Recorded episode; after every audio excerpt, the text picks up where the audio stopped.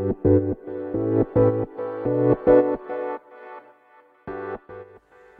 科行きの10分間始まります。このチャンネルでは日本最大級のブラジリアン柔術ネットワークカルペディウム代表の石川行きが日々考えていることをお話します。はい皆さんこんにちはいかがお過ごしでしょうか。本日は5月の12ですね。東京はとても良い天気です。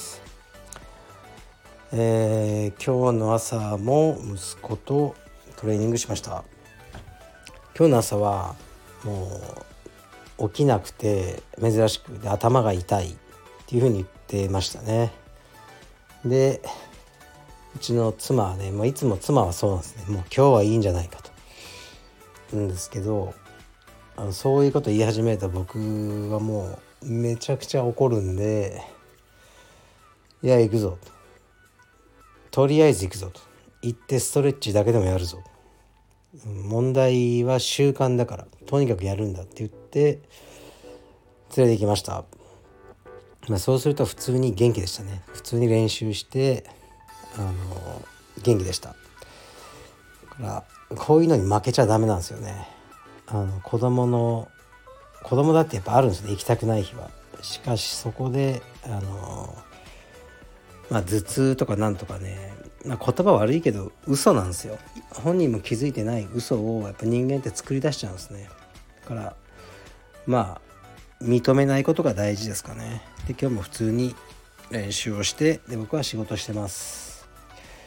今日はこれから腰の治療に行ってとまた息子を迎えてきて学校から、えー、僕のオフィスでねゲームをさせ僕はその間仕事しようかな。そして夕方からまたレスリングクラスに行くという感じですね。毎日そんな感じですね。はい。ではレターに参ります。えー、っと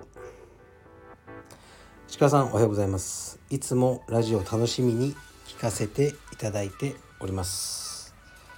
平日練習の後はオフィスで一緒にゲームをされるとのこととても素敵ですね。最高のお父さんです。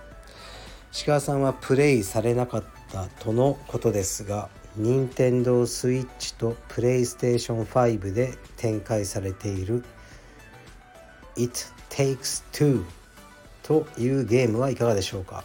2人で協力しないと進められないというゲームで小学生のお子さんでも親子で大変楽しく遊べると思います。おすすめいたします。これからもラジオを楽しみにしております。失礼いたします。はい。ありがとうございます。なるほど。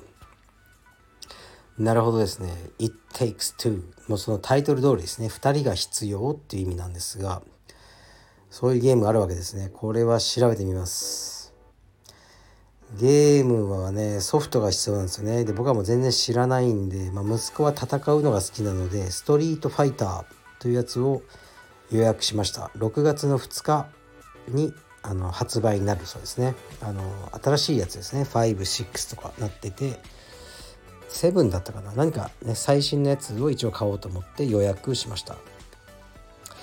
あと車のレースとかだったら面白いかなと思ってあのいろいろ調べたんですけどねえっとグラントゥーリスモとか買おうかなと思ったんですけどこう検索してるとこのね普通の、ね、コントローラーでもできるようなんですけどなんか公認のあのハンドルみたいな本当の車のハンドルみたいなやつが売ってるんですよ。とかあの車のもうアクセルペダルみたいなやつとかなんかとてつもない大きなねそのなアクセサリーというかこれを使ってやるともっと面白いんでしょうね。実際のハンドルを切ったり、まあ、アクセルクラッチとか。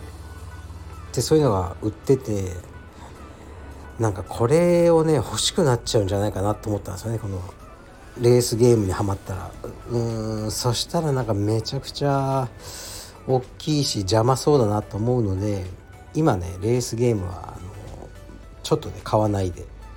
とりあえず、ね、今ある中であの遊んでもらおうかなと思ってますね。はい。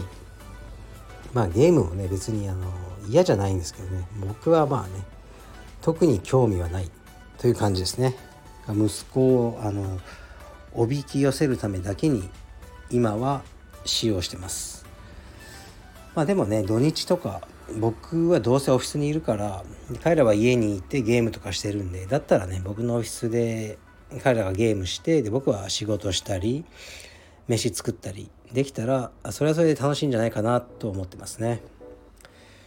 はい。でこれはね全くゲームと関係ない話に変わっちゃうんですけどあのー、僕もこの音声配信メディアやってますよねスタイフ。で僕もやっぱね目が悪くなっちゃって年を取ってあんまり本を読まなくなったんですね以前みたいには。で音声メディアでいろんなものをあの聞いてます。でニュースだったりまあこのねスタンド FM だったりいろんなチャンネルを聞いてるんですけど最近聞き始めたやつがあってあのお笑い芸人のロバートの秋山さんの「俺のメモ帳」っていうのがあるんですね。っていうあの iPod, あの iPod じゃないや、えーと、ポッドキャストがあるんですけどこれがもうやばいです。もう本当にやばいですね。危険なぐらい面白いんですよね。まあロバート秋山さんは前から好きなんですけど面白いですね。本当に。クリエイターズファイルとかね YouTube のももちろん大好きなんですけどこのポッドキャストも相当面白いです。これ聞きながら渋谷を歩いてたんですけどヘッドフォンで。もうちょっと面白すぎて耐えられなくなってこのはもう爆笑しちゃったんですよね。で歩きながら。でもうセンター街の近くになったんでもうかなり人もいるので変な人になっちゃうじゃないですか。ダメだと思ってヘッドフォンを外してとりあえずね心を落ち着かせようとしたんですね。だけどもそうすればするほどあの思い出されてきて本当に耐えれなくなってで慌てて少しねもう路地に入ってあのうずくまって笑いましたね。それぐらい 面白かったです。うん。本当ね本当くだらないけど面白いですね。天才ですよねあの人。で僕がその笑ってたそのねエピソードはあのまあなんでこれ説明すると何も面白くないんですけどあ彼はあの鼻ね鼻をほじる癖があるらしいです。これはもうどうしてもやっちゃうんだと。